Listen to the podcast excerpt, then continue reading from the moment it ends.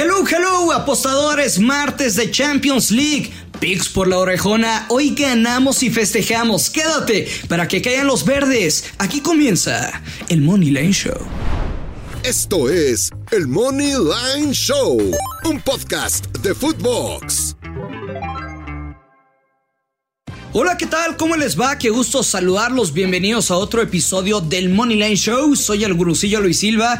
Acompáñame a desmenuzar los partidos de este martes para que caigan los verdes con los choques de la UEFA Champions League. Antes de dejarles los picks que más me gustan y algunas tendencias, quiero aprovechar que hoy estoy solo para compartirles una reflexión. Por cierto, mil gracias a Fer, la gallita que ayer nos acompañó y pegamos pero de lo rico. Ya mañana se incorpora Joshua, nuestro dios maya, que me pidió paro este lunes y martes, así que ustedes tranquilos.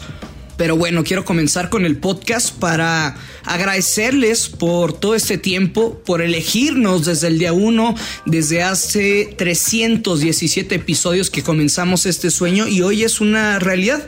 Hoy no salimos del top 3 en todas las plataformas digitales, pero eso es gracias a todos ustedes. No saben lo bonito que siento cuando alguien se acerca en la calle y me dice, hey, gurusillo, soy fan del podcast. O siempre te escucho con Joshua, que caigan los verdes. Ya los que me invitan un shot, bueno, pues esos son los, son los favoritos. Pero neta, mil gracias por todo su cariño. En ocasiones, uno como tipster está a la orden del día en Twitter o Instagram y básicamente todo se resume en si ganas o si pierdes. Si ganas eres Dios y si pierdes no te bajan de pendejo. Así es, se dice y no pasa nada. Les juro que, que no existe un tipster en el mundo que pues que pierda adrede. Todos intentamos ganar y si lo quieres ver como un tema de marketing, entre más te haga ganar, tú conoces mi trabajo, luego quieres entrar a mi grupo, entonces no hablo del money line, no hablo del gurusillo, hablo neta de todos los tipsters que que ven en redes sociales, ustedes valorarán quién es bueno, quién es mejor que otro, pero se los juro y se los prometo que nadie pierde A veces podremos ser tendencia en Twitter, podremos recibir mensajes de que gracias a los pics del podcast se compraron unos tenis, una tele o que se fueron de peda con la lana que sacaron de las apuestas. Y todo eso, por supuesto que lo agradezco y se siente bonito, pero queda helado cuando te dicen que que pudieron ayudar a algún familiar con cáncer y gracias a los PICs apoyaron con medicamento. Eso es lo que te llena el corazón. Y esto lo tenía pensado desde hace mucho tiempo, pero quise aprovecharlo hoy que estoy solo, que no todos son PICs, que somos humanos y queremos ser los número uno para todos ustedes. Así que simplemente Gracias y vámonos con los picks del día. Fecha 4 de la fase de grupos de la Champions. Quizá el partido más atractivo por los equipos involucrados, Milán frente al Chelsea. Este grupo está muy bravo porque los clubes se separan prácticamente por uno o dos puntos, así que todo, todos luchan por estar en lo más alto, en la cima. Ahora, vi una estadística que dije, wow, porque aunque las rachas obviamente están para terminarse algún día en ocasiones, hay tendencias de años y sin duda que esas son muy importantes. Y todo esto lo digo porque el Milan solo ha ganado uno de sus últimos 16 partidos contra rivales de la Premier League. Solo uno de sus últimos 16. Son cuatro empates y 11 derrotas. Ahora Potter, el nuevo entrenador del Chelsea, no ha perdido. Tiene tres victorias y un empate. Estamos hablando de que los Blues solo perdieron tres de sus últimos 23 partidos como visitante fuera de casa. El Chelsea perdió, sí, su último partido como visitante en Champions. Fue contra el Dinamo Zagreb, pero no pierden dos juegos consecutivos en Champions desde el lejano 2012. Sé que los estoy encaminando el pick a favor del Chelsea, pero el Milan también viene de pegarle 2 a 0 a la Juve y quiere desquitarse de ese 3 por 0 contra los ingleses. Aunque considero que el Chelsea puede ganar o empatar, me gusta el ambos anotan. Veo clarísimo al menos el 1 a 1. Así que una buena opción es el ambos anotan. Menos 130 o la doble oportunidad. Chelsea gana o empata con el over de 1.5 menos 110. Quiero confiar en el Chelsea que se le vio fantástico el encuentro pasado contra un rival que no ha perdido en cinco choques internacionales. Segundo partido para analizar. PSG contra Benfica. Ambos con 7 puntos en el grupo H. El PSG que empató a cero el fin de semana en la liga local sin Messi y que hoy tampoco tendrán a lío. Ese es el gran asterisco para contar la historia de este partido. El PSG sin Messi, pero en casa. El choque pasado empataron a un gol en Portugal con grandes salvadas de los dos porteros.